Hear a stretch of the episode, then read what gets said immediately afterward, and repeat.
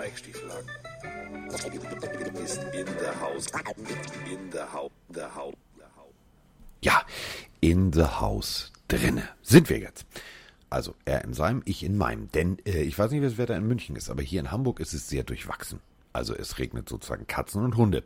Und äh, dementsprechend haben wir uns also einfach mal so vorgenommen und haben beschlossen, dass wir jetzt sozusagen zusammen frühstücken. Es ist sozusagen ein Frühschoppen, ein Pille-Frühschoppen. Und äh, da bietet es sich an, einfach sich hinzusetzen, ganz entspannt einen Kaffee zu nehmen und zu sagen, heilige Scheiße, lass uns mal über das reden, was passiert ist. Da ist einiges passiert. Und wenn ich sage wir, dann sage ich natürlich Mike, du alte Pufferform. Frisch nachrasiert, noch auf der Fußballcouch mit seinen Kollegen, Alkohol getrunken, Bierpong gespielt. Der hat ein Leben, meine Fresse. Und Montag kriegt er einen Preis. Montag kriegt er einen Preis wahrscheinlich als bester Nachwuchsjournalist. Und mit solchen Menschen darf ich arbeiten. Guten Tag, Mike. Ja, highly shot. Ey. Ich glaube, was das Wetter angeht hier in München, ist es ein bisschen wie Tom Brady, ob es jetzt das dritte oder vierte Down ist. Also ich bin so verwirrt. In einem Augenblick gefühlt 30 Grad, bester Sonnenschein, dann hagelt es fast, dann geht die Welt unter, dann fliegt hier alles um die Ohren, dann wieder bewölkt, dann wieder Regen, dann wieder Sonne. Ich komme gar nicht mit daher. Ich guck, ich mache jetzt mal das Fenster auf, guck raus und es ist ein anderes Wetter. Also es ist ein bisschen äh, ja fragil, sage ich mal. Aber ich freue mich auch mit dir jetzt über Football reden zu können. Ähm, auch wenn Offseason ist und nicht allzu viel passiert, sind wir natürlich bestens vorbereitet.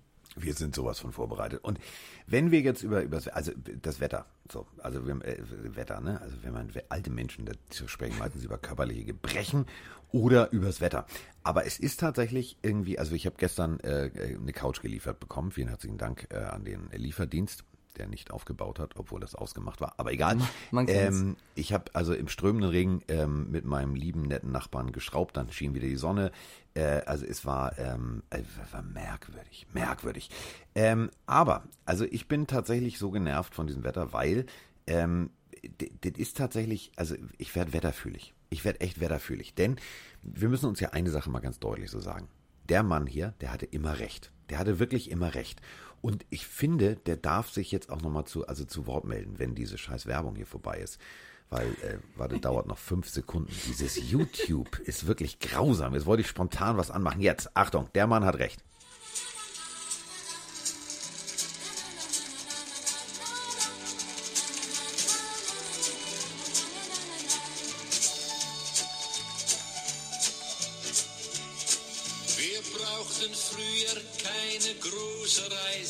Genau. Wir wurden braun auf Borkum und auf Sylt. Ja. Doch heute sind die Braunen nur noch weiße. Denn hier wird man ja doch nur tief gekühlt.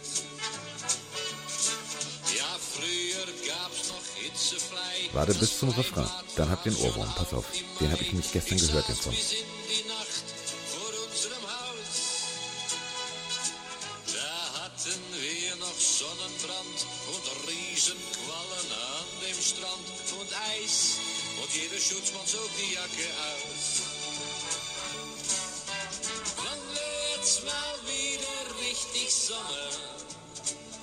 So.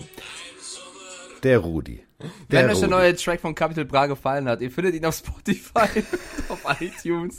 Wer ist das? Rudi Carell? Rudi Carell. Wann wird's ah. mal wieder richtig Sommer? Ein großartiger Song und den, äh, der lief gestern. Und äh, ich hatte original beim Bauen hier, also ich, ich habe eigentlich nur angereicht. Also äh, André, mein Lieblingsnachbar, der ist hier wirklich die, die Vollhandwerksmaschine. Ähm, da lief dieser Song. Und ich habe durchgehend, egal was ich gemacht habe, die Kartons runtergeschleppt. Ich habe immer, wann wird's mal wieder richtig Sommer? Ja, der Rudi. So, also äh, ich möchte jetzt richtig Sommer. Also ich fliege auch in Urlaub eine Woche, aber äh, oh. ich, Sommer. Ich möchte jetzt Sommer. Und äh, während ich das so sage, sehe ich Bernie Buchfink, der so einen kleinen Regenschirm aufgespannt hat und auf dem Baum sitzt und sagt, Diggi, du hast völlig recht, es ist zum Kotzen. So, ja, aber ich habe ich, ich hab ein bisschen Angst nicht. heute. Äh, ich bin gespannt, wie viele Sirenen und äh, bohrende Nachbarn und sonst irgendwas heute hier bei mir noch aufkommen werden. Ich bin sehr überrascht. Also mein Nachbar bohrt heute nicht. Wir sind ja, handwerklich fertig. Wir, also in den ersten fünf Minuten ist so nichts passiert, aber in den letzten Tagen ist es hier äh, Sodom und Gomorra im Innenhof, äh, ist es laut, auf der Straße nein, nein, nein, ist es laut. Sodom und Gomorra war das bei deinen Fußballguckaktionen. Das ist Warum? der Punkt. Ja, weil da Sodom und Gomorra war, habe ich doch gesehen. Ja, da war nee, doch das war, das war feuchtfröhlich, lustig und genial. Ja, genial. Bambi konnte sich wieder mit dem linken Auge in die rechte Hosentasche gucken. Ja, irgendwann sitzt er in der Ecke und tut auch keiner mehr weh. Ist ja auch, ist ja auch okay. Solange ich einen Bierpong gewinne, weil ich den besten Wurf habe und Steph Curry bin, ist alles gut. Bierpong. Meine Das Carsten? hab- Das habe ich gespielt, als ich da äh, Football, Schule, Ja, USA. guck mal, das wäre doch auch dein Spiel, als ob du nicht gut werfen her. kannst. Ja, das du ohne Scheiß. Also Siehst Bierpong. äh, Ich kam da in den USA an, habe gedacht, hm, okay, ja, ich gucke mir jetzt mal Football an und mal, hm, hallo, ihr geht hier auch ja zur auch- Schule. Und dann Bierpong kannte ich nicht, aber fand ich geil das Spiel. Irgendwann, wenn Corona ein bisschen weg ist und wir diese Pillentour machen, stellen wir irgendwann mal da wa- was auf und spielen Bierpong mit Capri-Sonne von mir aus und dann Ja, schauen wir mal Bierpong. auf der Bühne, wer der Bessere von uns beiden ist. Nee, Capri-Sonne, ich bin, ich, ich liege mit Capri-Sonne im Clinch. Oh, Ja, ich liege mit Capri-Sonne im Clinch. was? Ja, pass auf, pass auf. Und dann müssen wir wirklich über Football reden. Aber Seltsam. Bitte, pass auf, na, ich liege mit Ich denen zu. Pass auf, pass auf, pass auf, pass auf. Wie schwachsinnig. Also ja, okay, pass auf, ja, äh, okay, müssen wir jetzt eh- eine EU und Regeln und so. Magst du Papierstrohhalme? Ehrliche Antwort jetzt, Ich nicht bin für ökologisch korrekt. Ich bin für Nachhaltigkeit, aber Papierstrohhalme sind echt kritisch. Vielleicht kann man stattdessen irgendwie auf Strohhalme verzichten und das anders konzipieren, dass man das ohne Strohhalm trinken kann. Also Papierstrohhalme sind wirklich, das, Pass auf, dann nimm doch nicht so. wenigstens Bambus. Weißt du, also irgendwas Hartes. Also du hast jetzt so einen weichen Papierstrohhalm an der Capri-Sonne. Ja, aber ich habe es gar nicht gesehen. Also hab, Leute haben mir erzählt, dass es das jetzt gibt. Ich habe noch keine Capri-Sonne damit Ey, gesehen. das ist so zum Kotzen. Du steckst, also erstmal, pass auf, erstmal kriegst du ihn nicht reingesteckt. Äh, Also den Strohhalm. So. Das kenn ich nicht, ja. Wenn der, wenn der, pass auf, wenn der nicht spitz genug ist, fummelst du, also ich überlege mal jetzt, ne? Ich bin, bin in der Kita und ich kriege von meinen Eltern eine Capri-Sonne mit und freue mich einen Keks. So. Mit den noch nicht ausgeprägten motorischen Fähigkeiten eines Fünf- oder Sechsjährigen, Vierjährigen, Dreijährigen ist es total schwierig, diesen Strohhalm da reinzukriegen. Das ist ja für mich schon teilweise schwierig. Ich muss die Brille aufsetzen und dann sehe ich aus wie Dr. Börner aus dem Tatort, Professor Börner aus dem Tatort und fummel da rum. So. Dann habe ich das Ding da endlich reingesteckt. Freue mich. So, freue mich jetzt. Ich trinke jetzt. So. Jetzt klingelt das Telefon. Du stellst die Capri-Sonne hin, sprichst kurz mit Mike, sagst ja hier, ne, alles klar, ja, Hotel brauchst du, ja, kriegst du, hier, Hamburg, Sportschau, ja, alles klar, so, fertig aus. Dann gehst du zurück, nimmst deine Capri-Sonne und weil du jetzt die ganze Zeit nicht getrunken hast, ist natürlich der Papierstrohhalm in der Capri-Sonne aufgequollen. Bedeutet, du nuckelst da dran und es kommt nichts raus. ja, also ich verstehe den Clinch auf jeden Fall. Ja, so. Deswegen bin ich jetzt mit Capri-Sonne erstmal auf Clinch. So. Die sollen Bambusstrohhalme machen. Also, kommen wir jetzt aber zum wirklich wichtigen Thema. Denn äh, Football steht an. Also für mich zum Beispiel, also am Wochenende. Elf. Ich mache die Elf. Juhu. Äh, ich darf äh, als ehemaliger Stadionsprecher und Mitarbeiter der Frankfurt Galaxy bei der Frankfurt Galaxy moderieren. Ich fühle mich ein bisschen wie Marty McFly im silbernen DeLorean. Geil. Das ist eine Zeitreise von, also gefühlt 20 Jahren. Ja, ich muss sagen, meine ersten Berührungspunkte mit Frankfurt Galaxy hatte ich sogar im, im ganz jungen Kindesalter, weil ich irgendwie mit, ich habe mit acht oder so äh, angefangen habe, ähm, Tennis zu spielen. Und äh, Frankfurt Galaxy, korrigiere mich, die haben damals doch auch mal auf dem Platz von 1880 in Frankfurt gespielt, glaube ich. Oder die haben da mal trainiert, irgendwie sowas in der Art. Trainiert, ja. Und äh, da habe ich damals schon im, im jungen Alter die Footballer gesehen und dachte, wie die sich da im Training, also das Training von denen sah aus wie in anderen Sportarten, als wäre es Champions League Finale so ungefähr. Und fand das immer ziemlich krass und irgendwie auch schade, dass es damals noch nicht so eine riesen Beachtung hat, wie sie jetzt zum Beispiel da ist. Und deswegen finde ich es voll cool, dass so Mannschaften wie jetzt Frankfurt Galaxy wieder am Start sind und äh, liefern können. Also ich wünsche dir da viel Spaß. Äh, Grüße für meine Frankfurter Jungs. Ja. Und äh, ich gehe jeden Tag, ich bin ja ganz aufgeregt, ne? ich bin ganz aufgeregt. Falls ihr es mitgekriegt habt, ähm, also Kollege Stecker, der hat das ja nicht so ähm, medial breitgetreten. Der, also warum? Also er, er ist zurückgetreten von seinem äh, Amt des Vorstandes der Cologne Crocodiles, die ja in der GFL spielen, also zum AFVD gehören. Und ähm, ich bin ja Trainer auch im Rahmen des AFVD. Und äh, jetzt äh, haben mich diverse Leute angerufen, Achtung festhalten, äh, da sind wir wieder beim Inhalt der letzten Folge, dass die da alle wohl nicht ganz dicht sind in Frankfurt. Denn ähm, Frank also Frankfurt ist der festen Überzeugung, dass wenn du im Verbund des American Football Verbandes Deutschland tätig bist, darfst du nicht für die Elf tätig sein. Und das wiederum könnte, könnte, deswegen ist ja Jan auch zurückgetreten ähm, von seinem Vorstand oder hat es ruhen lassen für ein Jahr, ähm, könnte tatsächlich mir nette Post vom Anwalt, also Oh mein Gott. Ich freue mich.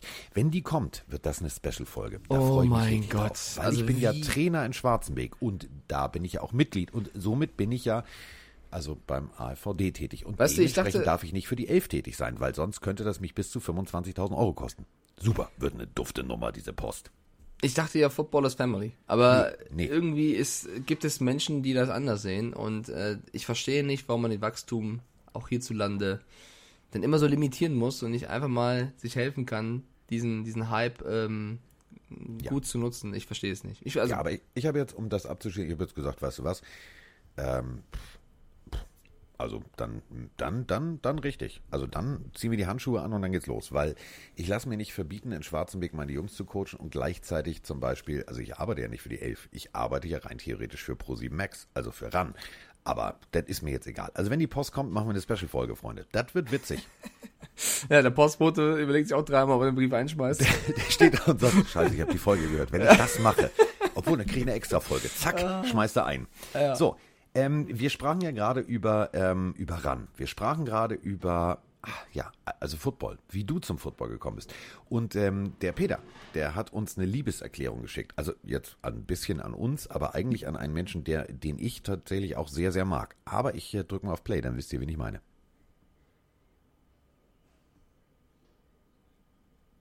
Ja, noch hat man nix.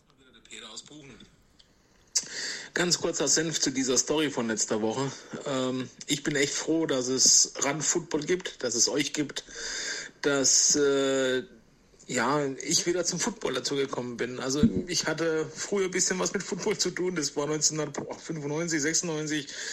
Äh, da gab es mal bei RAN mit Lou Richter, hieß er, glaube ich, ähm, NBA und ah, Ausschnitte mit, mit Football. Carsten wird es wahrscheinlich wissen.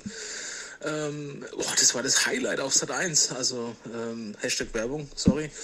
Ähm, war mega, mega. Jeder hat's geguckt. Du bist mit Starter-Klamotten rumgerannt. Ähm, du hast von irgendwo Starter-Klamotten bekommen, weil die Schwester irgendwelche Amis gekannt hat. Äh, frag mich nicht, wie sie an die Klamotten drangekommen ist, aber egal. Wir hatten Starter-Klamotten. Und bekanntester war natürlich Emmett Smith von den Dallas Cowboys. Jeder rannte mit Cowboys rum bei uns hier auf dem Land. Du hast an jedem Straßenfest irgendeine Dallas Cowboys Mütze oder irgendwas bekommen. War mega. Und ich bin froh, dass ich wieder zurückgekommen bin äh, zum Football. Ähm, meine Frau ist mit dabei. Äh, sonntags nichts Schöneres wie auf der Couch und Football Time und Super Bowl und und ihr macht es, finde ich, ja, irgendwie so dieses I-Pünktchen setzt ihr drauf mit, mit super Podcasts, super Erklärungen, Stories, ihr setzt euch dafür ein. Ähm, ja, ein dickes Lob und egal was dieser Vogel da sagt, äh, macht weiter so, macht äh, weiter beim Rand so. Äh, Grüße auch an die ganzen Kollegen. Ähm, alles top. Äh, Freue mich wieder auf die Saison. In diesem Sinne, schönes Wochenende, macht's gut. Ciao, ciao. So. Boah, was ein Zucker, Zucker, äh, was für eine zuckersüße Audioaufnahme von Peter Ja. Probel. Ganz, ganz liebe Grüße gehen raus. Dankeschön. Ja, und äh, liebe Grüße gehen raus an äh, wirklich tatsächlich den Mann, der also für uns, also für dich und mich und alle, den Grundstein gelegt hat, nämlich äh, Lou Richter, die geile Katze. Also Lou, äh, ich liebe ihn, egal wo wir uns treffen. Also wenn zum Beispiel in Hamburg war letztens so ein Basketball-Charity-Turnier vor äh, Corona. Und äh, das hat er organisiert, bla bla bla. Äh, Lou ist einer der tollsten Menschen, den es gibt. Und ähm, also wir haben ihm nicht nur, also ich meine, der hat sozusagen den Run-Football-Grundstein gelegt. Also überleg mal, der hat von 99 bis 2003 damals die ganze Geschichte äh, NFL Europe, die Super Bowls und so weiter und so fort. Und dann natürlich äh, Basketball.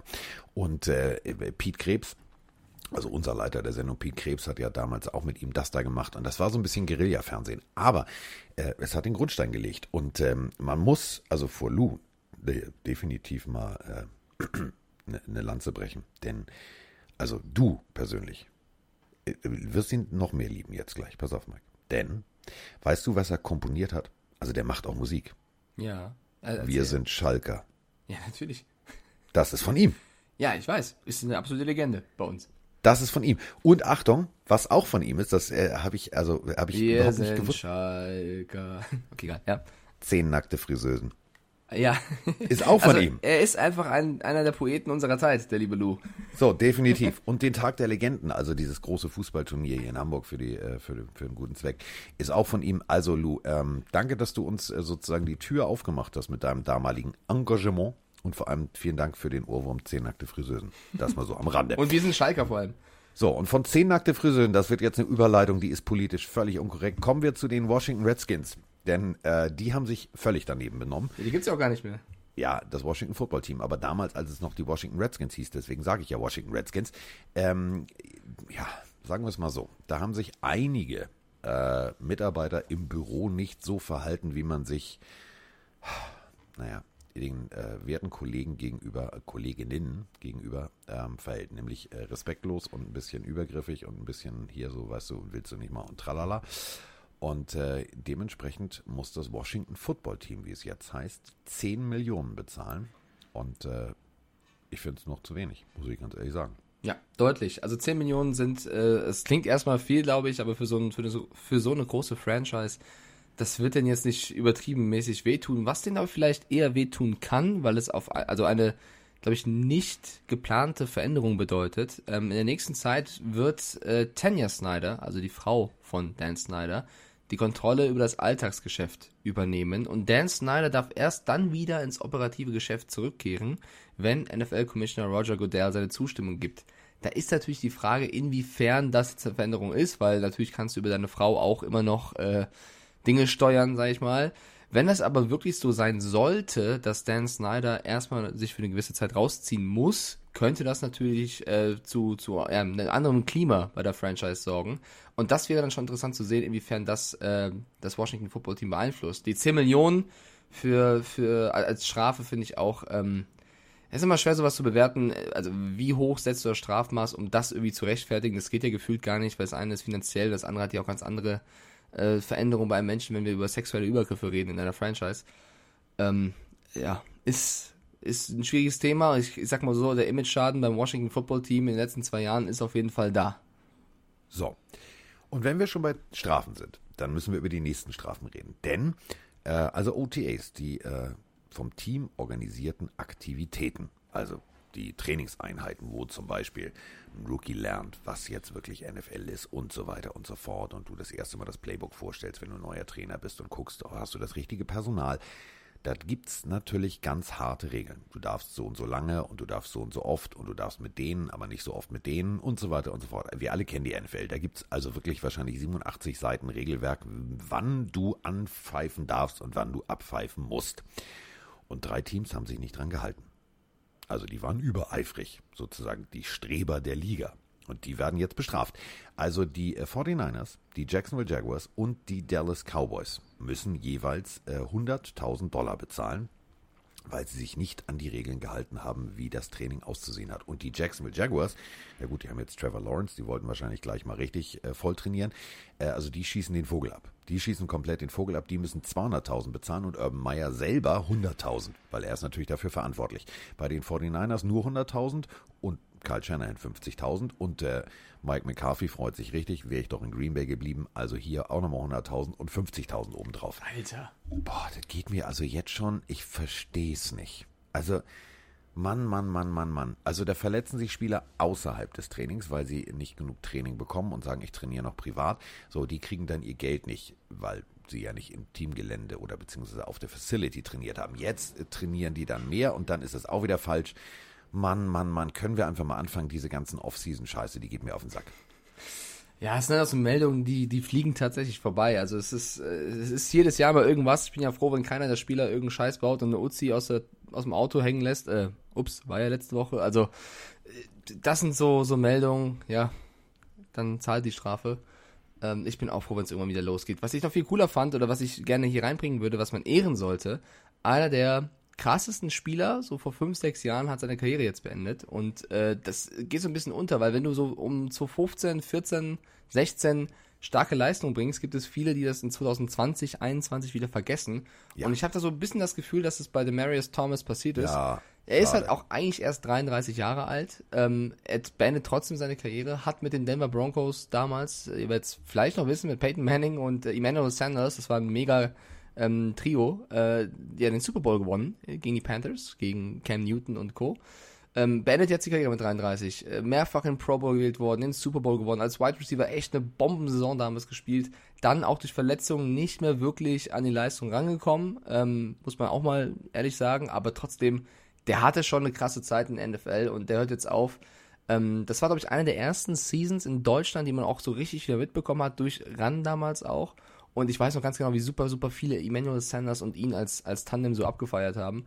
Und er hört jetzt ein bisschen früh leider, muss ich sagen, mit 33 auf. Ja. Viel Fandst du ihn auch so gut? Ich fand ihn super. Ich fand ihn damals schon bei, bei Georgia Tech wirklich eine Vollwaffe. Ähm, hat richtig Spaß gemacht, der Typ. Du hast einfach in die Richtung von ihm geworfen und das war schon klar, irgendwie, irgendwie kommt er an den Ball. So. Äh, 33, puh, ja. Also äh, viel zu früh. Viermal, viermal im Pro Bowl. Also äh, ist schon, ist schon ein richtig, richtig geiler Typ. Zehn Jahre in der NFL, ähm, 724 Catches, 9.000, also knapp 10.000 Yards ähm, und vor allem über 60 Touchdowns. Also ja, vielleicht noch ja- ein, zwei Jahre, aber du weißt selber, wenn der Körper sagt, aua, aua, aua, dann hörst du halt auch irgendwann auf. Also was bringt dir der goldene Rollstuhl? Gar nichts. Exakt, wir hatten ja letzte Woche das Thema, was diese Vertragsverhandlung angeht, wann es sich lohnt, auf Geld zu pochen und wann nicht. Ich glaube, Demarius Thomas ist auch so ein gutes Beispiel. Du hast eine Verletzung, die dich halt so rausbringt, dass du nicht mehr wirklich an die Leistung zurückkommst, die du mal hattest leider. Und dann ist es halt schwer. Und deswegen pochen halt so viele Spieler auch auf ihren großen Vertrag, weil wenn das irgendwann mal passieren sollte, und das kannst du auch durch Trainingssteuerung nicht immer perfekt präparieren, dass das nicht passiert, so eine Achillessehne reißt halt eventuell mal beim Football, das ist halt leider scheiße, aber es kann passieren, ähm, dann stehst du eben da. Und deswegen so Geschichten sollte oder hat jeder Spieler auch im Hinterkopf, wenn es dann um einen Vertrag geht, weil du natürlich weißt, was passiert, wenn ich morgen eine schlimme Verletzung habe, nicht mehr so gut bin, wie ich jetzt bin. Ähm, ich muss ja auch irgendwie dann die nächsten Jahre durchstehen und deswegen ist das natürlich in diesem Business immer wieder ein Thema. So. Apropos Thema. Juju Smith-Schuster. Ist Was hat er gemacht? Ja, pass auf. Pass auf. Also es gibt ja Menschen, ähm, also so ein Lockerroom. Das ist ja, also da sind viele, viele Alpha-Tiere und dann gibt es halt so Typen, mit denen möchte ich mich nicht anlegen. Dazu gehörte damals, also wäre ich jetzt Juju Smith-Schuster oder wäre ich so ein junger, dünner, etwas, also noch nicht so, also nicht voll Maschinentyp. Wide Receiver.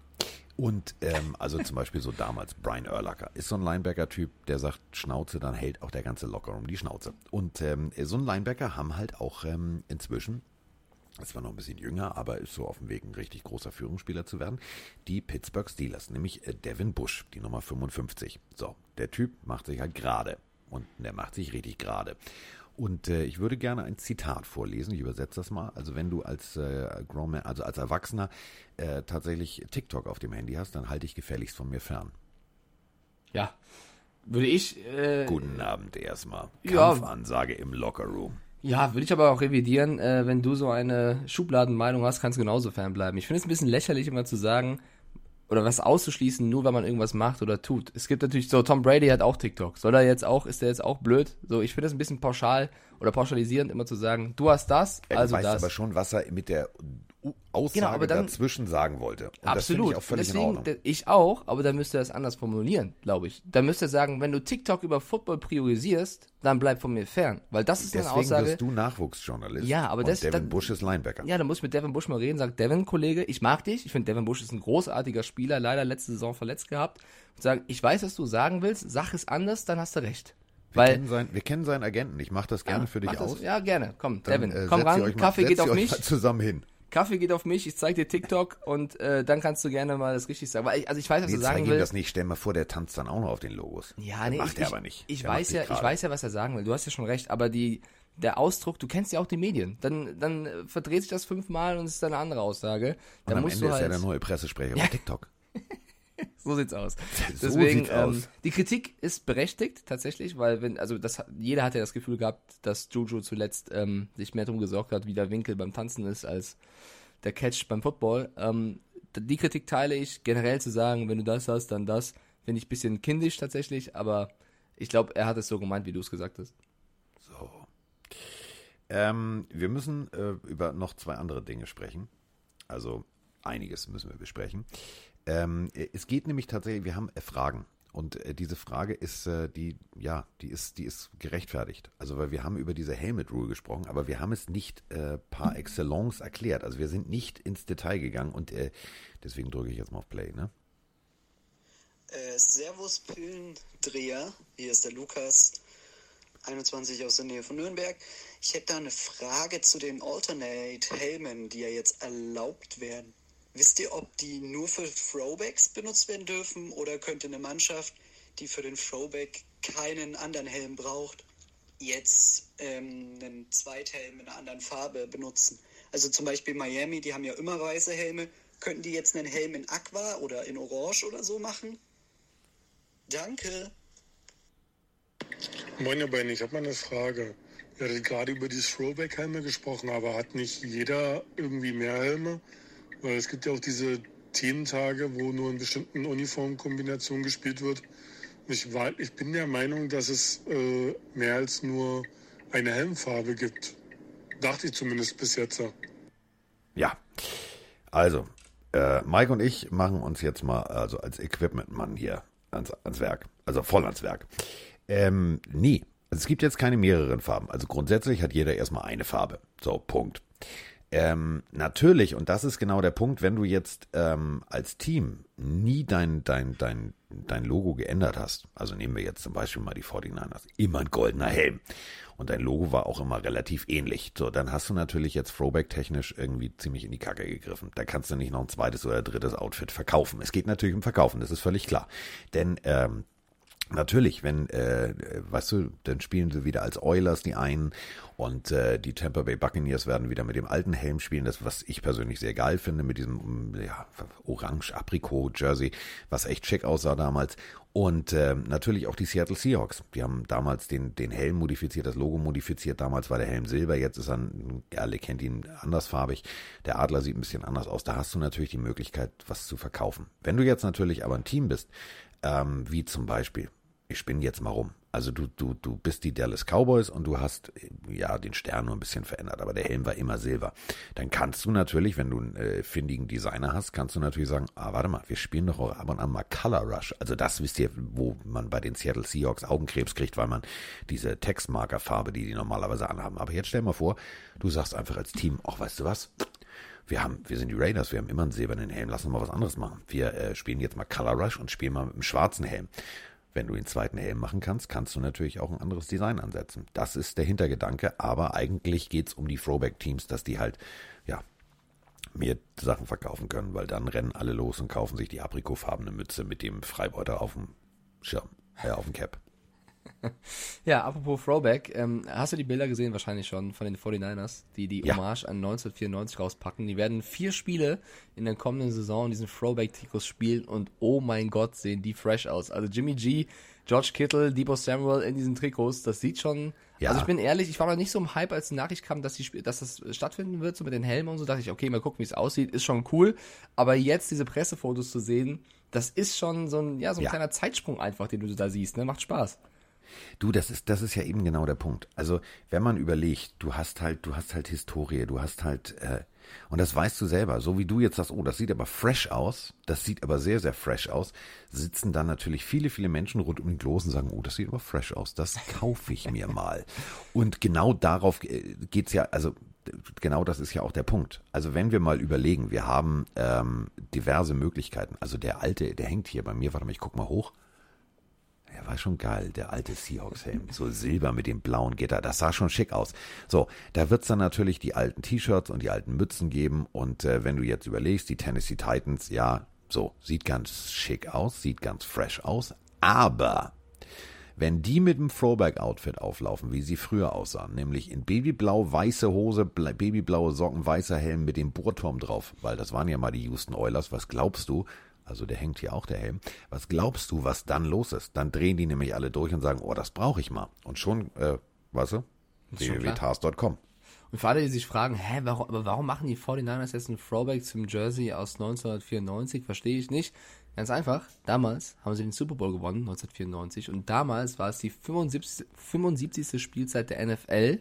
Und die kommende Saison ist das 75. Jubiläum der Franchise, also von den 49ers. Passt also perfekt zu sagen, wir machen da den Throwback zu 1994. Also es ist rundum stimmig äh, mit diesem 75-Logo noch auf der Brust, was, was sie damals hatten oder was sie jetzt haben. Finde ich ziemlich geil. Also wirklich, bin ich hyped. Finde ich äh, sehr, sehr, sehr cool. Bin ich, bin ich völlig bei dir. So, und äh, jetzt kommen wir zur Kontroverse. Wir müssen ja diskutieren. Und diskutieren funktioniert immer. Oh shit. Ähm, als er in die Liga kam, der, der Mann mit den dicksten Oberschenkeln, Shaquan Barkley, hieß es, ja, das wird der beste Running Back ever, ever, ever. Penn State, ja, rechts, links, oben, unten ist er Slalom gelaufen um die Leute.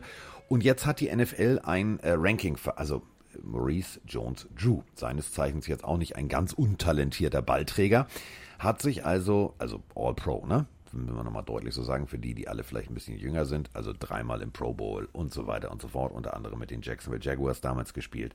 Und äh, der junge Mann hat es doch tatsächlich gewagt, eine Rangliste ähm, basierend auf diversen Statistiken, äh, Läufen in der Länge etc. zu erstellen. Und Mann, Mann, Mann, Twitter ist, glaube ich, also völlig eskaliert. Ich habe mir das angeguckt, es hat nur, also ich habe mein Telefon hingelegt, auf lautlos und es hat nur zzz, denn, Achtung, Shaquan Barkley ist nur auf Platz 7. Davor Derrick Henry, Christian McCaffrey, sogar Elvin Kamara, Delvin Cook, Nick Chubb und Ezekiel Elliott. So, und jetzt kommt ihr. Ja, soll ich jetzt sagen, wenn er das Ranking vor zwei, drei Jahren gemacht hätte, wäre auf 1 Todd Gurley gewesen. Es geht halt so schnell jedes Mal, vor allem auf der Running Back Position. Ich finde es ein bisschen schwierig, weil ich bin auch der Meinung, oder, oder ich war damals auch der Meinung, als Saquon Barkley in die Liga kam, das ist das beste Vieh auf dieser Position, was, was abgehen kann. Das Problem ist nur bei Saquon Barkley, dass er sich halt wirklich jetzt mehrfach blöd, schlimm verletzt hat. Und das, darunter leidet natürlich die Leistung, die Performance, der Rhythmus. Und deswegen ist es so schwer zu sagen, inwiefern er sein damaliges Potenzial immer noch abrufen kann. Also ich bin sehr, sehr, sehr gespannt auf diese kommende Saison zu Saquon Barkley. Inwiefern kommt dann das alte Limit ran? Wie fit ist er? Ähm, ist wieder alles gut? Und das kannst du, also vom Potenzial her würde ich immer noch sagen, Saquon Barkley ist einer der besten Runningbacks der Liga und kann auch der Beste werden. Da ich nicht weiß, wie fit er jetzt ist nach den Verletzungen, ähm, wie gut das auskuriert ist, kann ich nicht sagen, ob er Platz 7, 8, 9 oder 14 ist. Also finde ich ein bisschen schwierig. Ich mag ihn persönlich sehr, sehr gerne und wünsche mir natürlich, dass er wieder zurückkommt. So. Du nicht? Also bist du. Ja, doch, doch, doch, also völlig außer Frage. Also, ähm, ich meine, wenn wir uns die Giants angucken, die Giants haben damals äh, mehr oder minder gesagt, okay, vom Konzept her, wie sie Offense spielen, gehen wir all in. Äh, wir haben die, vielleicht den besten Running Back aller Zeiten ähm, aus dem College-Bereich uns geholt. Der wird ja auch in der NFL funktionieren. Dann war natürlich die Verletzung da und du hast gesehen, sobald Barkley nicht da ist, bricht das komplette Offensivsystem der Giants zusammen. Und wenn das der Fall ist, dann hast du natürlich ein richtiges Problem. Naja, und was- deswegen können wir nur hoffen, da waren die Sirenen, können wir nur hoffen, dass es tatsächlich funktioniert. Ähm, ich finde die Liste völlig in Ordnung, also McCaffrey auf zwei und und und und. und.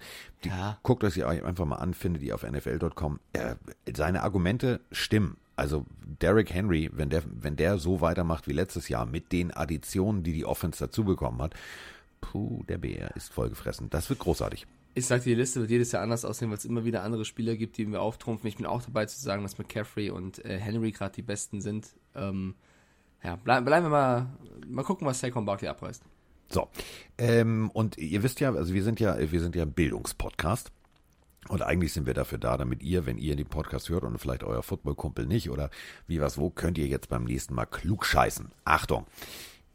Die Bills feiern ihre, also die Tochter ihres Besitzers. Denn, Achtung, alle Mann festhalten, also in der Familie Pegula. Das ist die Besitzerfamilie der äh, Buffalo Bills. Also Mann und Frau machen zusammen die Bills. Ähm, nee, also nein, machen nicht die, also die haben sie nicht, nicht Bumsi Bumsi und dann kam da ein Buffalo Bill raus, sondern also die Familie hat äh, die Bills zusammen äh, in der Führung, damit eben genau sowas nicht passiert wie beim Washington Football Team, nämlich kon komplette Kontrolle, beide, nicht nur einer, der aus dem Büro alles schaltet und waltet, sondern äh, Mr. Pegula und äh, Kim Pegula, also seine Frau, also Terry und Kim heißen die beiden, die sind äh, tatsächlich, der eine macht das, der andere macht das, äh, damit sie sich auch komplett in die Community einbringen können und, und, und, und, und. Also wirklich tatsächlich eine so eine Owner-Familie, wo du sagst, cool, bewundere ich, auch wie viel sie tatsächlich in die Community zurückgeben. Und die haben eine Tochter, äh, und die heißt Jessica. Und äh, Glückwunsch geht raus, Jessica spielt Tennis. Und die spielt wohl nicht unbedingt Tennis, so wie Mike damals mal Tennis gespielt hat bei, bei der Galaxy oder so, sondern also auf nebenan Trainingsplatz ein bisschen, um ein bisschen Tennis zu spielen, sondern die spielt das sehr gut. Also sie ist äh, tatsächlich, Achtung, für Olympia qualifiziert. So, für alle Alter. Bills-Fans da draußen könnt ihr jetzt ein bisschen glänzen. das unnütze Wissen, was man in der Offseason so am, am, Start haben braucht. Äh, ich finde es sehr, sehr schön, was Devonta Adams jetzt gemacht hat, weil es gibt ja so ein paar Gerüchte, die ganz am Aaron Rodgers, wie sieht seine Zukunft aus, wird er gehen, wird er nicht gehen, bleibt er, bla bla bla. Und Devonta Adams, ähm, da gab es ja auch viele, die gedacht, gedacht haben, oh mein Gott, wenn Aaron Rodgers geht, was ist eigentlich mit Devonta Adams? Möchte er dann auch gehen, bleibt er da? Wie sieht's bei ihm aus? Und diese Gerüchte wurden schon ein bisschen stärker zuletzt und so stark, dass unter anderem der Quarterback der Las Vegas Raiders, äh, Mr. Carr, der beste Freund von Carsten Spengemann, sich auch über die Personalie von Devonta Adams geäußert hat und ihn so ein bisschen gelockt hat. Natürlich, muss er jetzt auch noch was sagen. Und gesagt hat, mein Gott, das wäre schon ein übertriebener Traum, wieder mit Adams zu spielen, ihn zu den Raiders vielleicht zu holen. Und ich muss halt lachen. Zufälligerweise, einen Tag später, stellte Devonta Adams nach wochenlanger Gerüchtephase klar, ich gehe nirgendwo hin. es wirkt so ein bisschen, es wirkt halt so ein bisschen, wie wenn Nee, Derek nicht, Carr nicht sagt, ey K, komm. Nicht zu K, nicht zu K. Ja, und Adams so ganz schnell, nee, nee, nee, ich bleib. Also, also nee, also, also nee. Äh, dazu müsst ihr wissen, die, also äh, Carr und, ähm, und Adams haben zusammen äh, in Fresno State Football gespielt, also Ja. College Football. Und äh, deswegen dachte sich Carr auch, weißt du was, vielleicht, vielleicht mache ich jetzt einfach mal den, den Tom Brady und mache mal Social Media technisch via Interview einen Aufruf und generiere mal ein paar Spieler. Hat nicht ganz funktioniert. Der also- Adams hat definitiv gesagt, nee, nee, nee, nee, nee. Also ähm, Las Vegas ist zwar schön, immer eine Reise wert. Hangover war auch ein toller Film, aber ich bleib da, wo ich bin. Zu Deutsch, eigentlich sagt er, ich gehe überall hin, nur nicht zu dir.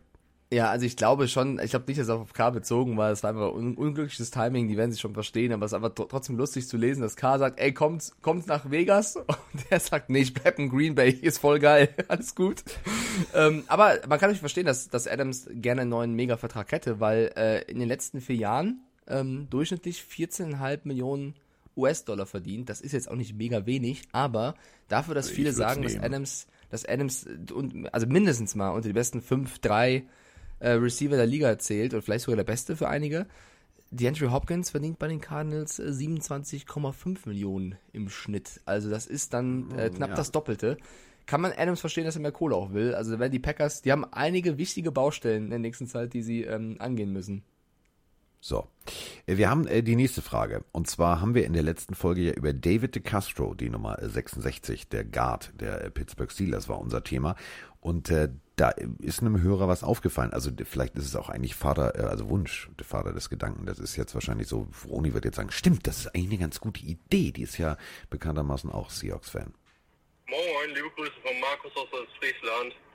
Meine Frage heute ist, erstens an dich, Carsten. Du hast da Erfahrung mit. Ich fliege mit meiner Freundin im August nach Kreta von Hamburg aus. Wo kann ich am besten parken, was nicht allzu teuer ist und ich weiß, dass ich mein Auto dann nach dem Urlaub wieder mitnehmen kann, ohne dass ich abgeschleppt werde. Die zweite Frage ist, meint ihr, ähm, die Seahawks sollten sich die Castro holen? Den Guard, der jetzt ja von Pittsburgh released wurde, weil Russell äh, Wilson muss jetzt ja schon eigentlich Angstträume haben bei den Defense-Spielern, gegen die er jetzt in der nächsten Saison spielen muss, wie zum Beispiel J.J. Watt und Chandler Jones, dann noch Aaron Donald und, oh fuck, das dritte Team habe ich jetzt gerade vergessen, welche krassen Pass-Rusher da nochmal waren. Genau, Bosa und ja, äh, der andere Teammate, der da durch die Mitte kommt bei den 49ers.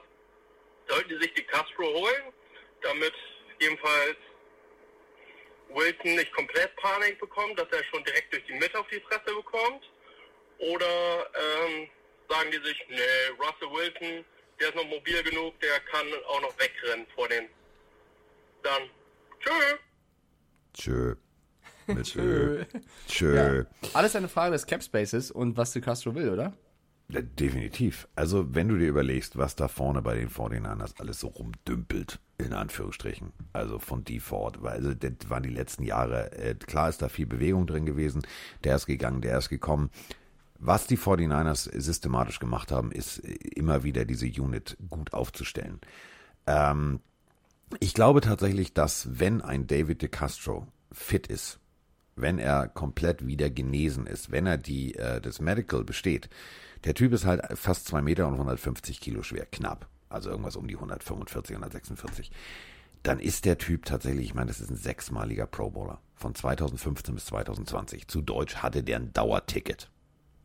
Wenn der Typ tatsächlich fit ist und verletzungsfrei ist und du als GM sagst, okay, pass auf, CT und alles ist cool, ähm, Knochen halten, so, dann gib dem Mann einen ordentlichen Vertrag. Weil genau das, was äh, gerade unser Hörer gesagt hat, ist ja der Punkt. Also Russell Wilson, der ist eh schon regelmäßig auf der Flucht. Und jetzt wird überall aufgerüstet. Also jetzt kommt auch noch plötzlich JJ Watt ums Eck. So, wo er gesagt hat, oh Gott sei Dank spielt er in Houston, den sehe ich nicht so oft. Also bitte Ja. rüste die O-Line auf. Aber dieses Wenn ist halt so schwierig zu beantworten bei De Castro, glaube ich. Äh, soll, also ich bin, ich bin voll bei dir. Sollte er gesund sein, ist das ein Top-O-Liner, den man sich ver äh, verpflichten sollte. Die Frage ist aber, wird er das jemals und was will er für diesen Preis haben, um das Risiko als Team einzugehen? Ne? Also äh, jede Fran also ich glaube schon, dass viele Franchises ihn kontaktieren werden, weil er einfach ein erfahrener und äh, potenziell guter O-Liner ist. Dann wird geguckt, wie fit ist er? Und das kannst du eh nicht garantieren, ob er, ob er komplett fit ist. Und dann wird die Frage sein, was willst denn für unser Risiko, was wir tragen werden, an Gehalt haben? Und da ist so ein bisschen der Knackpunkt. Ich glaube schon, dass er ein Team finden wird. Also ich glaube nicht, dass jetzt keiner irgendwie das Risiko eingehen wird.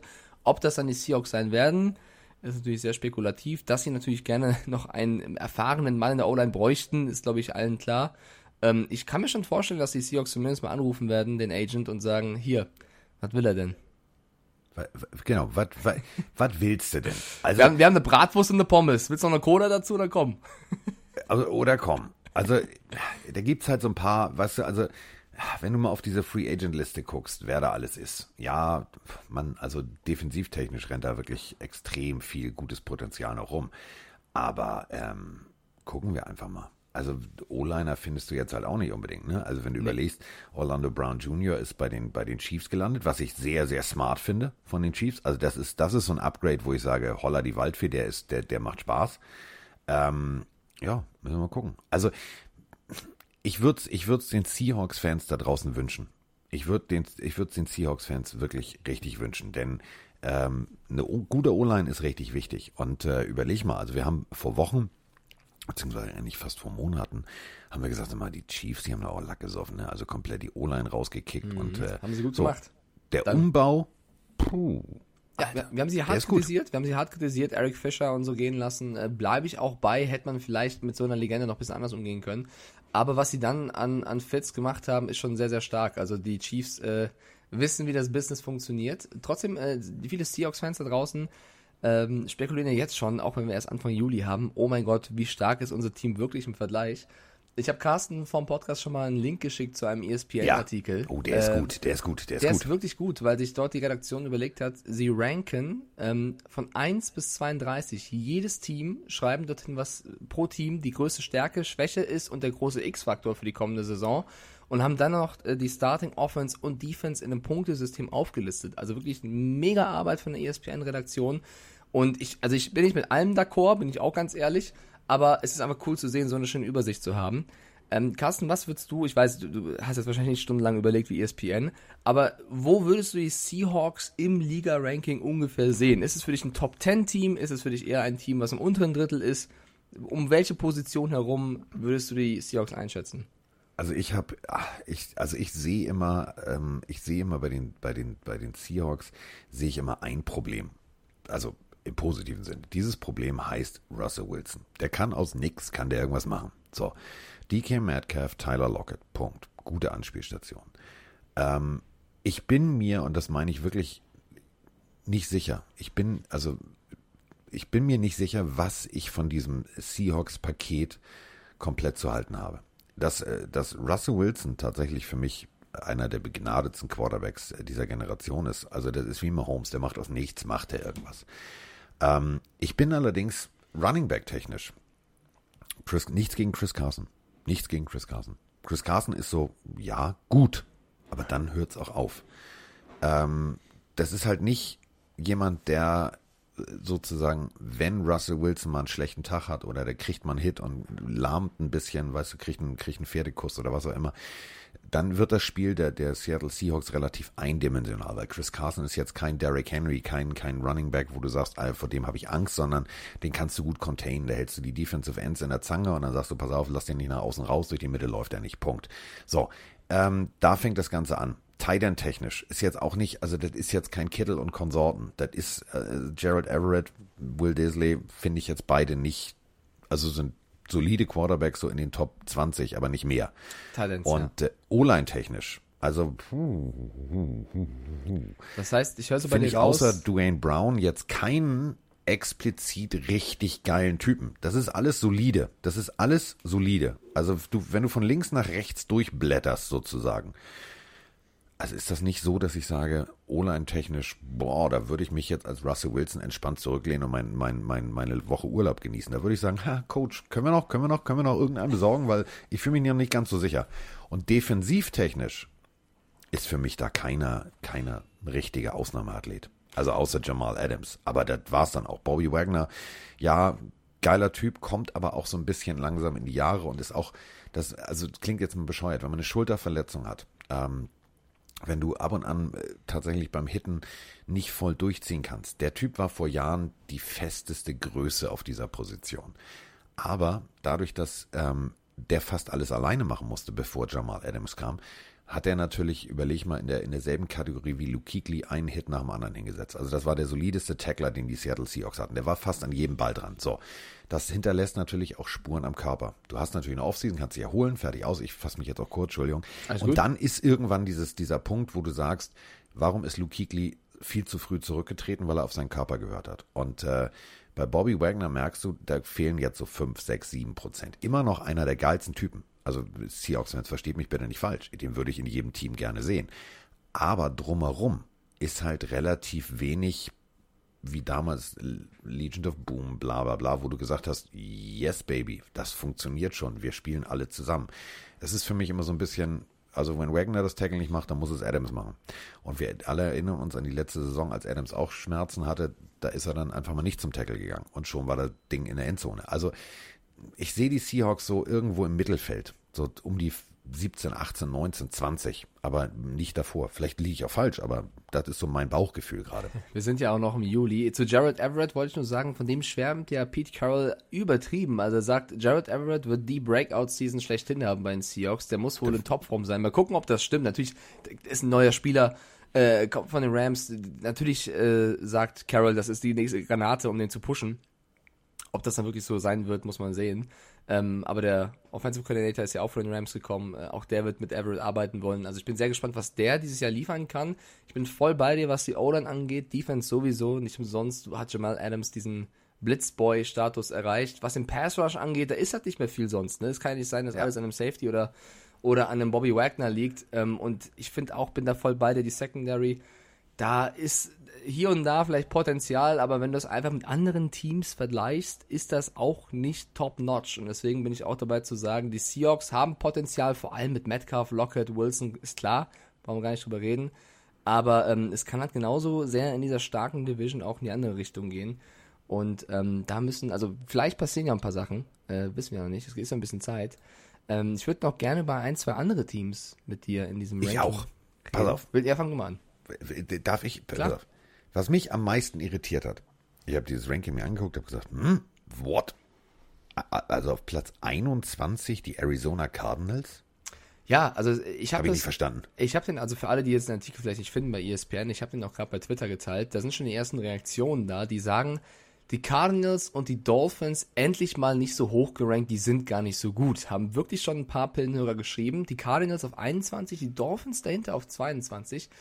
Ich gehe auch gegen diese Meinung und bin mit dir, Carsten. Ich finde, die Cardinals gehören in meinem Ranking viel, viel weiter nach oben. Ähm, Also die hätte ich zum Beispiel vor die Seahawks gesetzt. Dazu müsst ihr wissen, die Seahawks sind hier tatsächlich auf, äh, was waren die, 15 oder 16? 15. äh, 15. 15, ja, genau, müssen wir noch nachliefern. Richtig? 15. Die sind auf 15, die äh, Saints auf 17, nur dass ihr es einordnen könnt. Die Patriots hm, auf 18.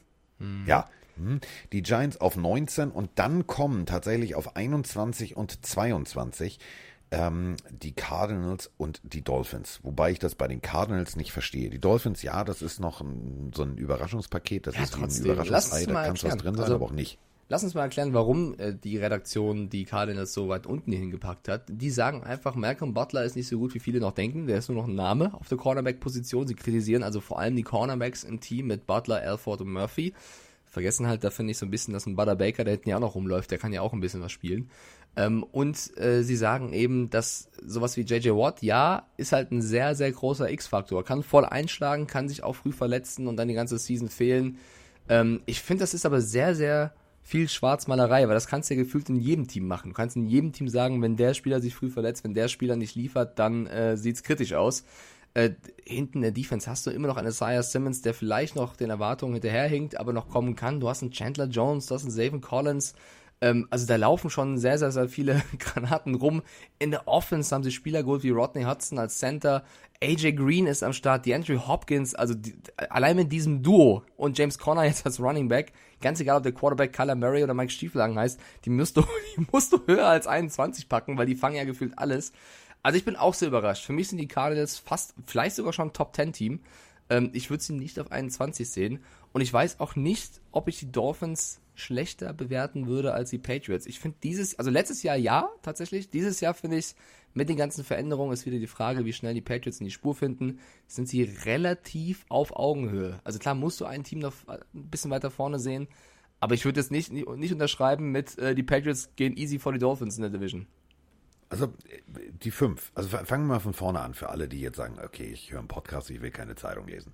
Auf eins die Tampa Bay Buccaneers. Gut, das ist jetzt auch kein Wunder. Also alles zusammengehalten, was ähm, tatsächlich ja den Titel ausgemacht hat. Du hast, äh, du hast Godwin noch da, du hast Mike Evans noch da, du hast Fournette, du hast Tom Brady, du hast Gronkowski, du hast O.J. Howard, bla bla bla. So, O-Line steht auch, Marpet, Jensen, Kappa, Worths, alles Ja, da. bin dabei. Alles gut. Vita Vea, Abrissmaschine, Shaquille Barrett, Jason Pierre-Paul und, und, und. Dann in der Draft noch gut gearbeitet. Also auf eins. Auf zwei die Chiefs. Steht außer Frage. Also wirklich, O-Line haben wir eben schon angerissen, gut verstärkt.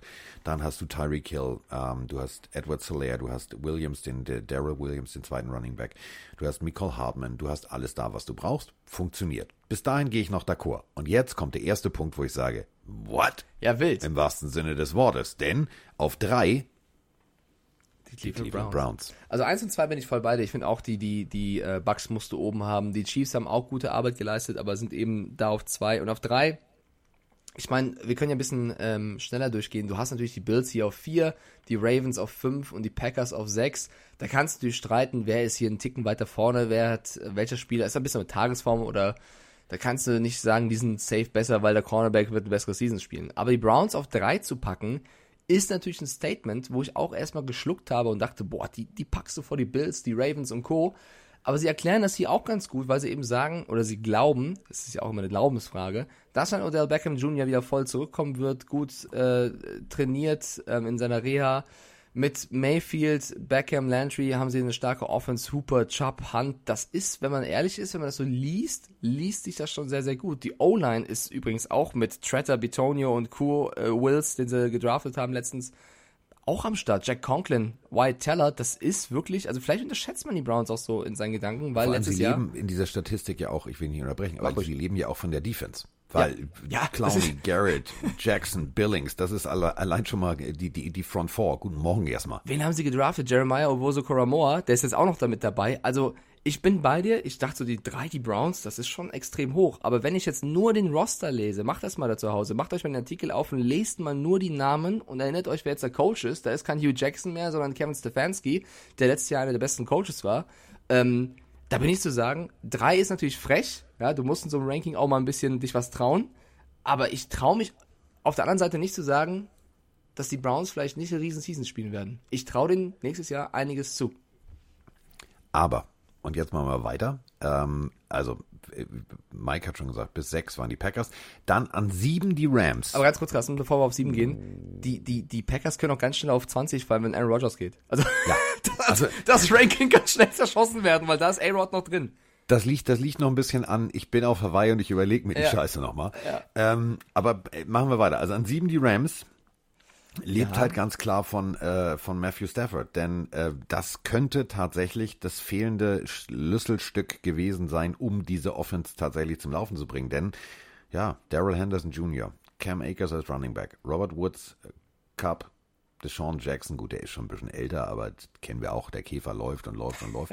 Tyler Higby, ähm, also das ist schon, äh, Andrew Whitworth, also O-Line technisch alles gut und Ja. Defense technisch brauchen wir nicht drüber zu sprechen. Also das ist schon Tüdelü und Tadla. Ja, also um du hast Aaron ja- Donald, das ist schon hässlich. Du hast auch eben gesagt, so ein Bobby Wagner kommt in die Jahre. Was soll Andrew Whitworth dann sagen, bitte? aber, aber- ey, guck mal, jetzt komme ich um die Ecke.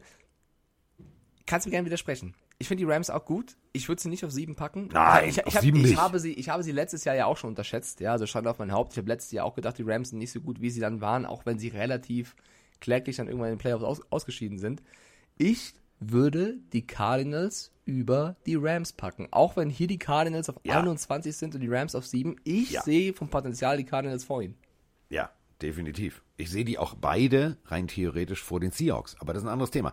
An acht für alle äh, Fans der äh, berühmten NFC Least. Jetzt geht's aufwärts. Jetzt geht's aufwärts an acht.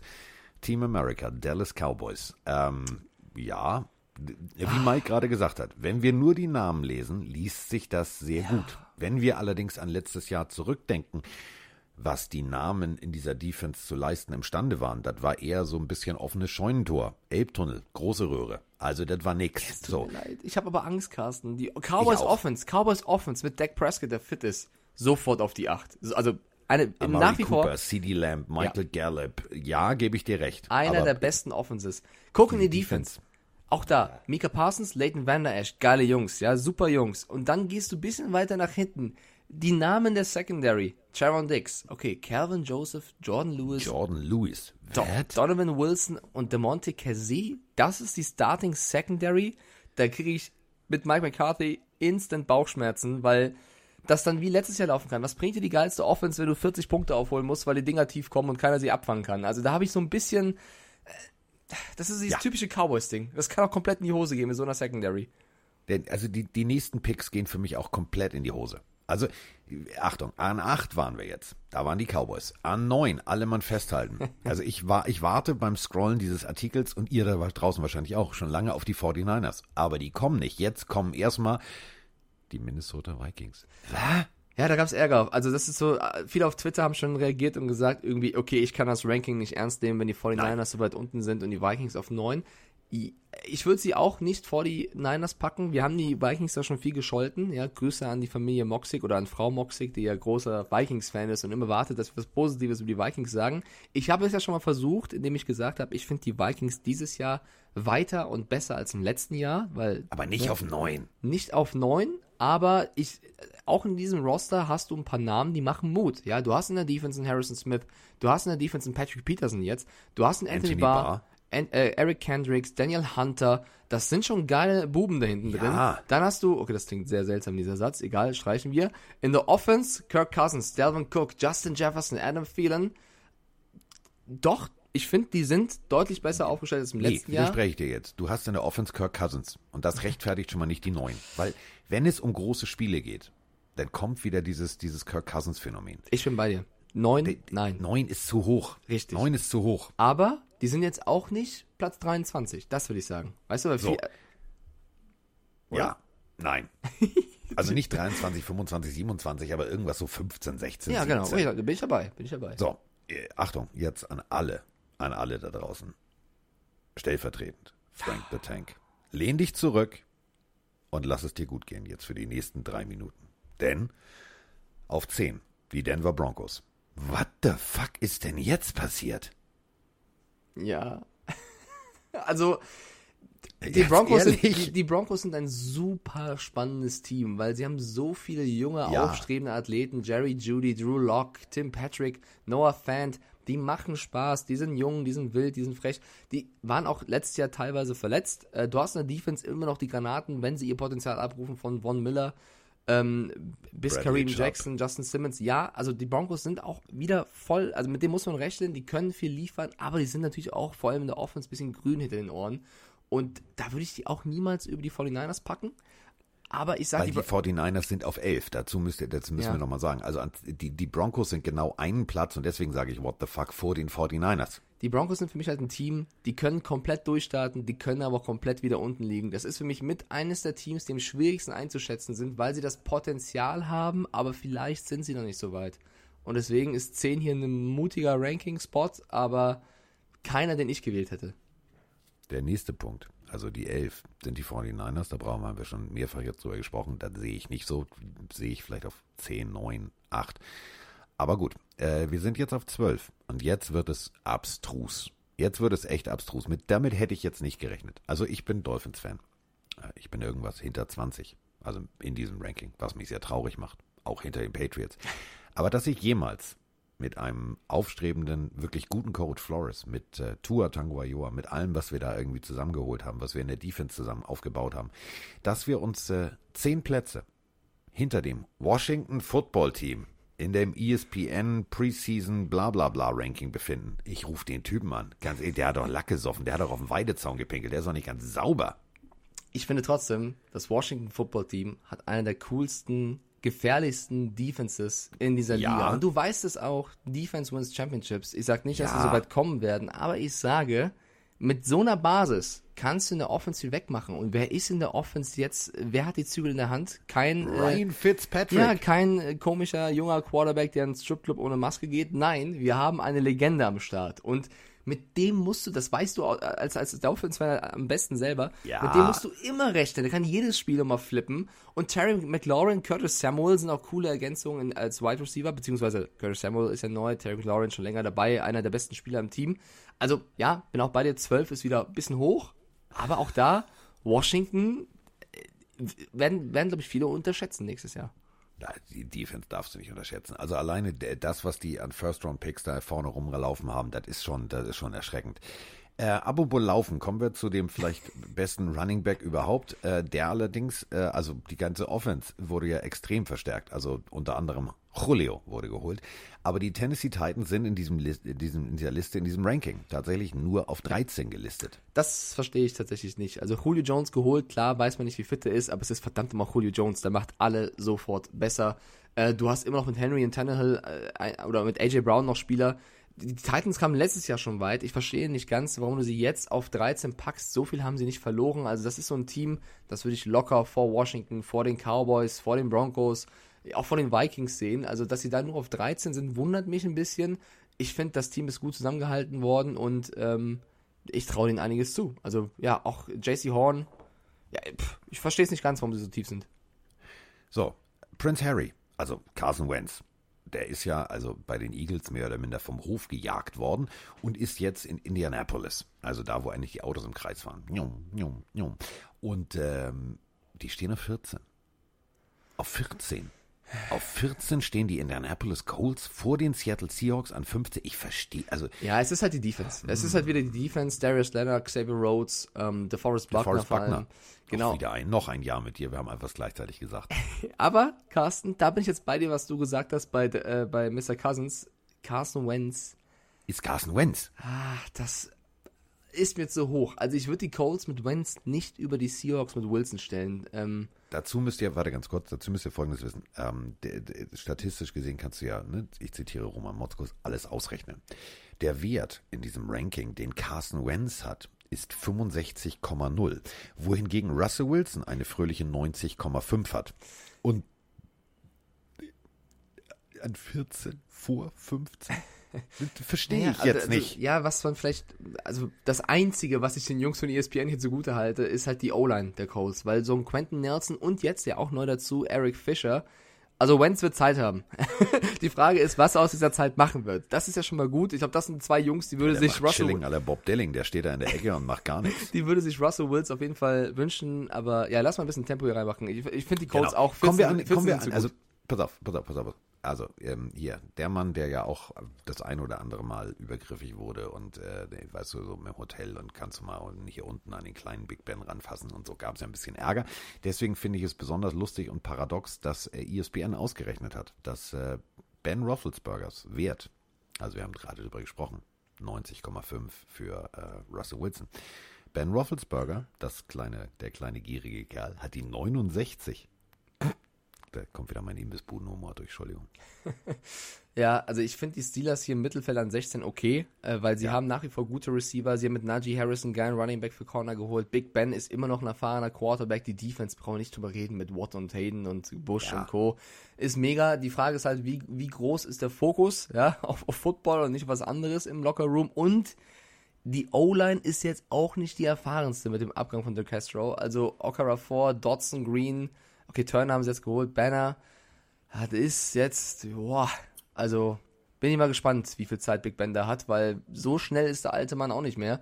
Und dann kann es ein bisschen knallen und dann haben wir einen Haskins und einen Rudolph dahinter. Sind wir Also der 69, es kann ein bisschen knallen. deswegen Steelers, starke Defense, viel Potenzial wieder, erfahrenen Coach, ähm, der muss die Jungs halt auf die Bahn bringen.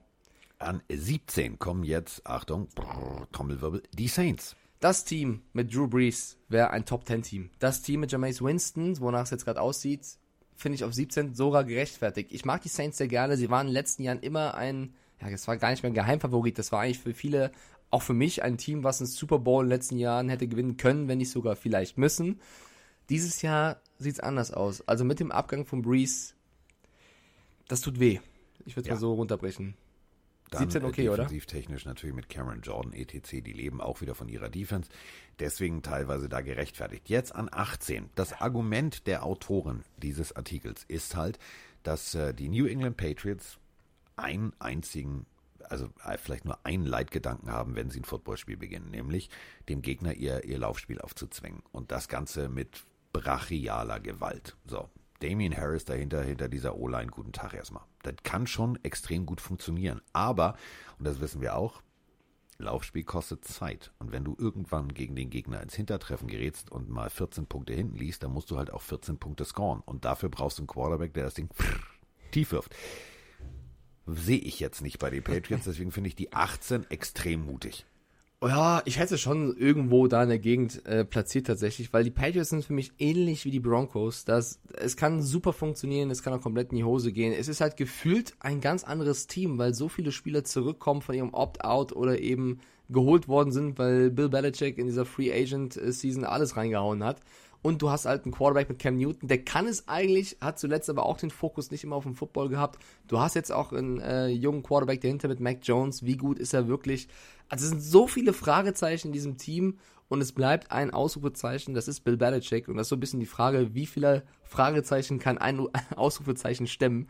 Und da bin ich sehr gespannt drauf. Ähm, weil, guck mal, Kyle van Neu ist jetzt wieder bei uns. Freue ich mich sehr, weil, ja, auch nicht, also immer noch viel Erfahrung am Start, das hilft so an der Defense. Donta Hightower ist da, JC Jackson hat eine starke Season gespielt, Stefan Gilmore, Kyle Duggar, Lawrence Guy, da sind schon gute Jungs in der Defense und in der Offense. Hast du halt viel geholt. Jono Smith und Hunter Henry. Das wird, glaube ich, sehr spannend zu sehen, wie wir diese beiden Tight Ends nutzen werden.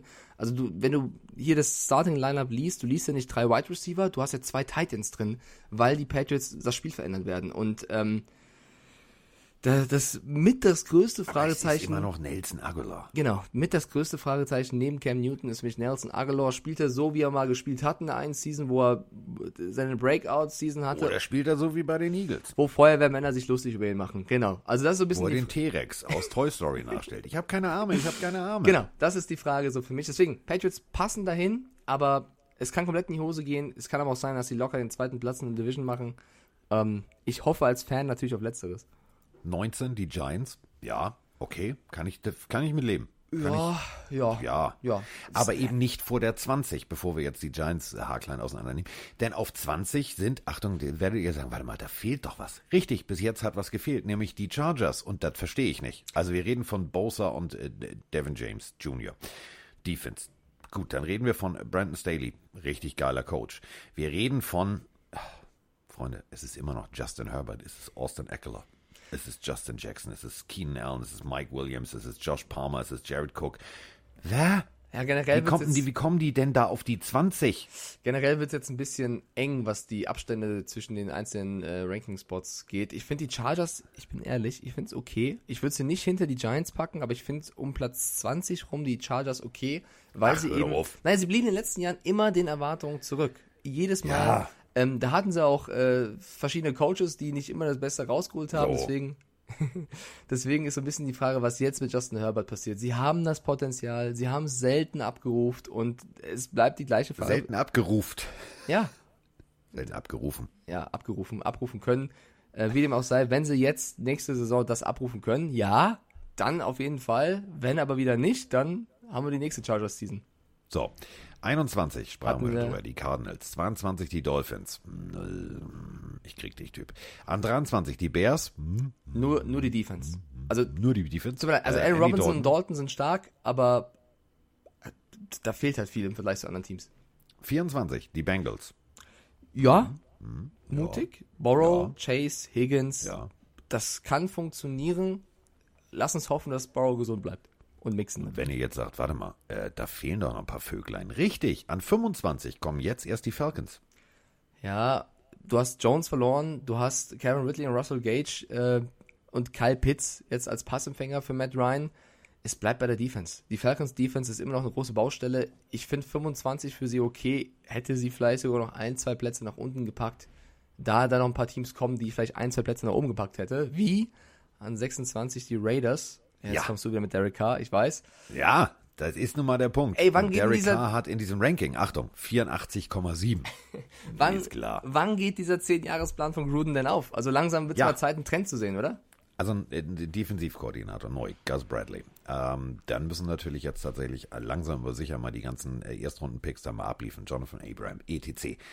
Ähm, ja, finde ich, äh, so ist es K, deswegen, ja, lass sie da stehen. Also wenn die größte Waffe Darren Waller ist und das ist ein Tight End, dann, äh, also guten Abend erstmal. So, 27, äh. Fabian, beste Grüße. Carolina Panthers. Ja, das finde ich ein bisschen gemein. Also die hätte ich zum Beispiel Ja, vor, die, die hätte süß, ich, das finde ich ja, gemein. die hätte ich ein, zwei Plätze nach vorne gepackt. Ich finde, Sam Darnold wird, glaube ich, dieses Jahr zeigen, was er uns noch nicht so zeigen konnte, weil er bei den Jets gespielt hat, was er eigentlich alles drauf hat. Christian McCaffrey, einer der besten, wenn nicht der beste Running Back aktuell für mich in der Liga mit Ja. Henry. Äh, Moore, Anderson, Marshall, finde ich drei gute Receiver, mit denen man arbeiten kann. Oder im Vergleich zu was da- Darnold davor hatte, ein Upgrade. Ähm, und die Defense, ja, das ist so ein bisschen wieder, AJ Bowie ist am Start, JC Horn ist dort, Jeremy Chin. Äh, Wenn da jetzt so ein Kükli wäre, ne? Aber gut. Hasten Reddick. Also ich finde die Panthers ein bisschen besser als im, als im Ranking zu sehen. So, an 28, die Jacksonville Jaguars, also das Team, was zu viel trainiert hat und deswegen Strafe bezahlen muss. Pff, äh, ganz ehrlich, ich mag keine Vorschusslorbeeren. Mag ich nicht. Naja, das Ding ist halt, sie waren letztes Jahr wahrscheinlich auf dem 32. oder 31. Äh, Platz. La- Lass mich eben noch mal kurz die Ja. Vorschusslorbeeren. Also, Russell Wilson hat eine 90,5. Haben wir drüber gesprochen, ne? Ja. Trevor Lawrence hat noch nicht ein NFL-Spiel bestritten. Noch nicht einmal ein, den Rasen eines NFL-Spiels gesehen, es sei denn im Stehen oder im Liegen. Nur 91,1 das Ranking vorab. Freunde, also, ah, das ist wie Kaffeesatz lesen. Ja, Also- das, da muss ich kurz reingrätschen. Das haben sie nicht so gut erklärt. Da müsste man den Artikel von oben lesen. Das sind ja zwei Sternchen hinter. Diese 91, Komma ist die Bewertung der College Season. Also darfst du nicht vergleichen mit der. Ich weiß, aber das ist so, das, nee, das kannst du, also das, ist- das ist so, weißt du, das ist so wie, pass auf, am Waldorf-Gymnasium deinen Namen tanzen oder an der Waldorfschule deinen Namen tanzen und dafür kriegst du eine 2 und jemand anders schreibt irgendwie eine Zusammenfassung und eine großartige Interpretation des Klassikers Der Untertan und kriegt auch eine 2 und dann treffen die sich beim Familientreffen und sagen, wir haben beide eine 2. Das ist nicht gleich. Ja. College und NFL ist nicht gleich. Das stimmt. Ich weiß nicht, ich glaube, der Vergleich mit Waldorf hinkt ein bisschen, aber ich weiß, was du sagen willst. Äh, Ich finde aber trotzdem, die Jaguars haben sich ja schon verbessert im Vergleich Ja. zum letzten Jahr. Ich finde sie auf 28, 29, so hätte ich sie auch hingepackt. Wenn ich halt sehe, wer auf 29 ist, mit Ja, den Philadelphia Grüße gehen, Eagles. Grüße gehen jetzt schon raus. Jetzt schon raus an unseren Freund André. Schnitze, du alte Pufferform. Ich sag dir mal den Wert von Jalen Hurts. Der, der hört uns mal beim Autofahren. Jetzt schlägt er gleich aufs Lenkrad. Achtung, ich, ich stellt euch einfach folgendes Geräusch vor. So schlägt er aufs Lenkrad, denn Jalen Hurts 56,2. Ja, ich find's, ich find's hart wenig. Puh. Ich find's hart wenig. Aber ich bin auch Ja. dabei zu sagen, Hertz hat mich noch nicht komplett abgeholt. Ja, er hatte starke Momente in der letzten Saison. Ich bin sehr gespannt, ob er diesen Starting-Posten äh, durchhalten, vertreten kann und zum Leader wird, den er hier und da schon mal gezeigt hat, dass das sein kann. Er hat mit Devonta Smith einen Mega-Receiver bekommen. Den muss er auf jeden Fall nutzen. Lass uns hoffen, dass er gesund bleibt. Und da muss man mal sehen. Also 56 ist wenig. Aber wenn du mich fragst, wer sind die besten Quarterbacks der Liga, wäre Hurts für mich im unteren Drittel. Deswegen ähm, mal gucken, was er zeigen kann. an 30 die von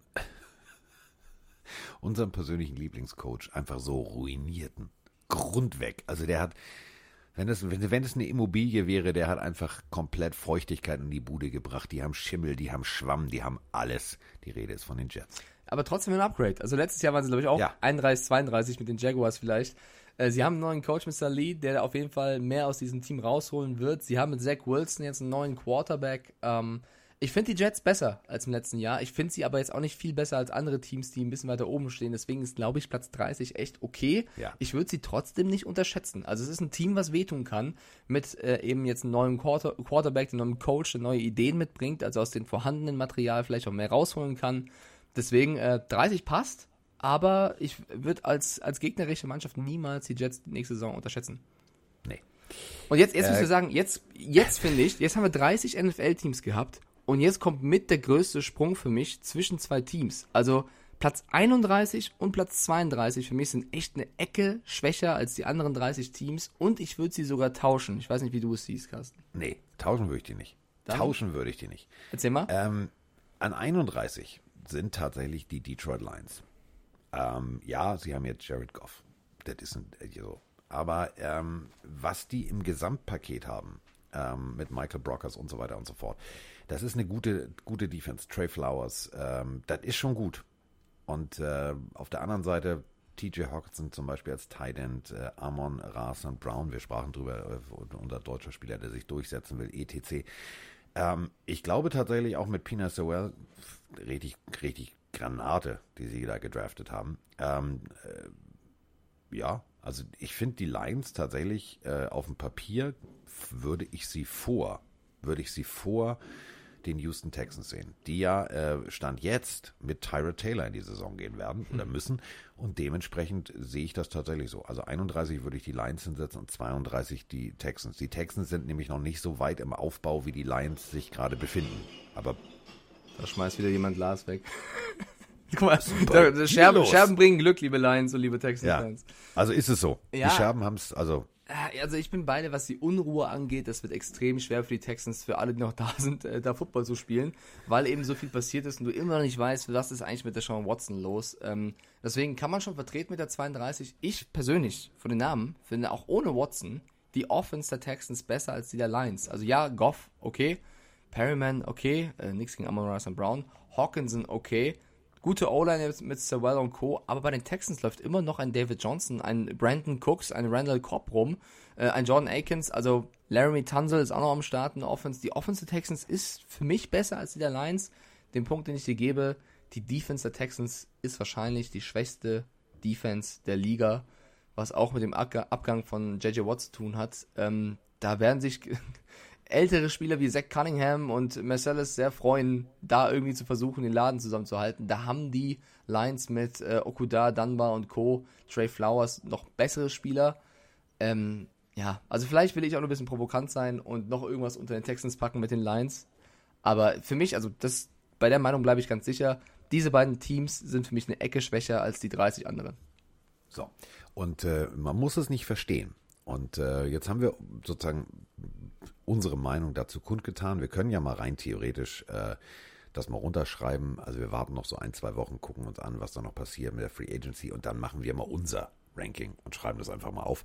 Jetzt nicht so explizit und äh, episch ausgeführt wie zum Beispiel bei der ESPN, aber so mein Meinungsgefühl, Dolphins an 1. Aber das ähm, ist klar. Also so, die werden da nicht an 1 stehen, aber ihr wisst, was ich meine. Wir haben aber, ähm, und ihr wisst ja, ich habe es ja vorhin schon angekündigt, ich darf für ProSieben Max äh, nach Frankfurt und darf äh, die Galaxy moderieren. Also ich als ehemaliger Galaxy-Moderator und Mitarbeiter bin jetzt wieder bei der Galaxy. Und das Ganze mit einem ehemaligen Galaxy-Spieler, nämlich mit äh, Volker Schenk. Und äh, wir haben eine Frage zur Elf, glaube ich. Ich habe sie nicht ganz verstanden. Also Mike, jetzt wirklich alle Mann genau zuhören. Es wird sehr, sehr, sehr, sehr schwierig. Salut zusammen, da ist der Patrice aus Bern wieder mal. Heute probiere ich es mal ein bisschen anders. Ich rede jetzt komplett Schweizerdeutsch. Es nimmt mich mal Wunder, ob es versteht und so, oder? Äh, ich bin extrem gut gelaunt übrigens, weil heute ist Dienstag bei uns und gestern war extrem geil. Gewesen. Wir haben die Huren Franzosen rausgeputzt, ganz unerwartet. Aber das ist nicht das Thema. Sondern ähm, der Rassismusvorfall in ELF. Also ich muss sagen, Stuttgart hat extrem geil reagiert. Ich finde richtig geil, die reagiert haben. Rassismus hat keinen Platz und da geht entlassen haben. Was ist eure Meinung dazu? In dem Fall, geiler Podcast. Schönen zusammen. Sally. Salit zusammen? Ja. Ja, Ich sag ja. Äh, also auf jeden Fall freut er sich, dass die äh, Schweiz Frankreich geschlagen. Grüezi. Das habe ich verstanden. Patrice. Ja, also ich, ich äh, habe noch rausgehört, dass er äh, es sehr, sehr gut findet, wie die ELF mit dem Rassismusvorfall umgegangen ist und den der Quarterback ähm, der Stuttgarter Franchise ist jetzt nicht mehr der Quarterback der Stuttgarter Franchise. Äh, ich finde diese Null-Toleranz-Politik auch sehr, sehr gut und finde, das ist ein gutes Beispiel, ähm, wie man mit sowas umgehen sollte. Ich hoffe, dass der äh, Kollege daraus lernt. Ähm, mehr habe ich auch nicht aus der Sprache nicht verstanden, aber ich glaube, er freut sich sehr auf die ELF. Ich glaube auch. Ich glaube auch. Äh, ich war nicht auf dem Platz. Äh, der Schiedsrichter hat die Entscheidung äh, zurückgenommen, deswegen das macht er jetzt nicht ohne Grund. Ähm, Rassismus ist immer fehl am Platze, ja. Ähm, wer mal auf dem Footballfeld war, da wird viel gesagt. Äh, wenn der eine den anderen beleidigt, beleidigt der zurück, bla bla bla bla. Der Schiedsrichter wird einen Grund gehabt haben, diese Entscheidung nach langer Diskussion mit beiden Coaches und dem Coach und nochmal mit dem Coach und mit den Spielern äh, zurückgenommen zu haben. Aber tatsächlich wird wohl irgendwas gesagt worden sein. Äh, dementsprechend ist es, wie es ist. Ähm, und das ist auch gut so. Denn äh, da muss man dann Farbe bekennen. Aber nochmal, es wird viel auf dem Platz gesagt und ähm, ich war nicht dabei. Deswegen maß ich mir dazu keinerlei Urteil an. Wenn ich daneben gestanden hätte, könnte ich hier sagen, ja, das hat er gesagt, weiß ich nicht. So, ähm, wir alle kennen nämlich auch die Situation Miles Garrett Helm. Ne? Können wir uns auch dran erinnern. So, das wird er auch nicht ohne Grund gemacht haben. Deswegen abwarten und einen Tee trinken. Aber Rassismus hat im Sport grundsätzlich nichts zu suchen und deswegen äh, konsequent und vernünftig. Wenn wir jetzt allerdings äh, diese Nachricht nicht weiter verstanden haben, dann liegt das daran, ich, äh, also ich, ich bin kein also ich kann kein Schweizerdeutsch, aber es klang super. Ja. Aber am Anfang, die ersten Minuten habe ich gedacht, also die erste, also knapp so eine Minute zwanzig war das, die erste Minute habe ich gedacht, what the fuck, Ja, aber äh, kein Wort. ist ja trotzdem ein treuer Pillenhörer und Grüße gehen raus. Ja, das ist ja auch super. An alle unsere Schweizer und Österreicher Freunde, danke für euren Support. Macht ihr echt immer großartig. Wir haben eine große Schweizer und österreichische Community, also darf man nicht unterschätzen. Freut uns sehr. Nee, vom Flachland aus Hamburg über München in die Berge. Das ist wie Heidi. Das ist auch gut so. Aber ähm, ich finde super. Schick einfach nochmal eine Sprachnachricht, bitte. Ich mag das. Das, das gibt mir so ein, so, ein, so, ein, so ein Gefühl von Reisen. Nächstes Mal So. sp- spielen wir es dann in doppelter Geschwindigkeit ab. Oh, warte mal, das können wir mal machen. Mal gucken, warte mal. Scheiße. Das,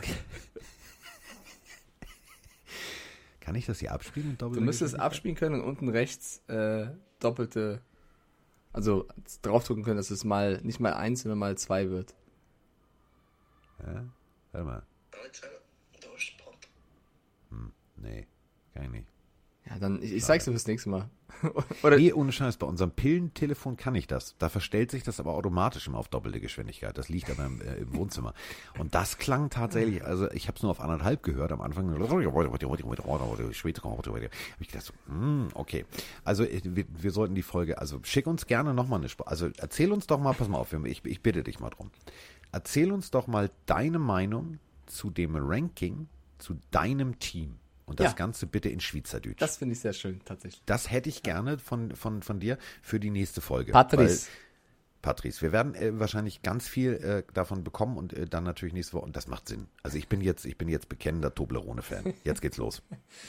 Okay, wir haben wieder eine Stunde 22 hier abgerockt mit unserem Ranking. Heide Witzka in der Offseason. Eine Stunde geil. 22. Ich wünsche dir viel Ja, Spaß bei der ELF, lieber Carsten. Macht es Ja. gut, wie immer. Ja, ich gebe mir Mühe. Ich gebe mir Mühe. Wir sitzen diesmal auch nicht am Biertischen, sondern wir sitzen in einem richtigen, in einer richtigen Sprecherkabine. Großartig. Volker ist letzte Woche fast erschlagen worden von einem Scheinwerfer, der nicht richtig festgemacht wurde. Also ich habe schon gesagt zu Volker, lass uns doch einfach mal zwei Village People Gedächtnis Bauarbeiterhelme mitnehmen. Fand er nicht so gut die Idee. Also er schon, aber alle anderen von der Elf, die haben gedacht, so, nein, wir hängen die schon richtig gut auf. Kann natürlich passieren im Eifer des Gefechts. Das sind alles keine richtigen Fernsehstudios. Ähm, so, deswegen alles gut. Also ich werde, ich werde mich sozusagen schützend über Volker werfen und meinen Körper notfalls opfern. Wir werden durchsenden, Freunde, das ist klar. Sehr, sehr gut. Dann bleibt, glaube ich, nur zu wünschen, dass ihr alle da draußen auch ein schönes Wochenende habt, ganz egal, wie ihr es gestaltet. Und äh, vielen lieben Dank für eure ganzen Nachrichten, für euren Support. Und äh, wir freuen uns auf euer Feedback, was dieses Ranking angeht, weil ich glaube, da kann man echt äh, sich tot diskutieren. Viel Spaß dabei und ähm, genießt euer Wochenende.